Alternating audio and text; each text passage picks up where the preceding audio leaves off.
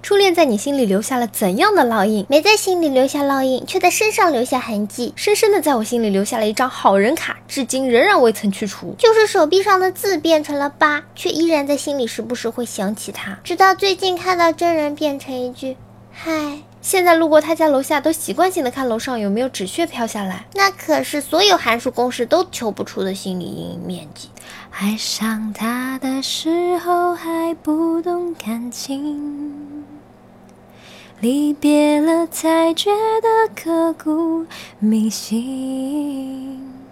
烙印啊，没什么烙印，除了后来的男朋友莫名其妙的总有些地方和他很像以外，真没什么烙印。妈蛋，我还没反应过来，恋爱就结束了。人倒没事，就是钱包有事。他是个吃货，各种吃，然后带着我各种吃，生生用一个星期吃没了我一个月生活费的人。即使过了九年，还记得很清楚他的 QQ 号、手机号和支付宝密码。初恋教会了我做真正的男人。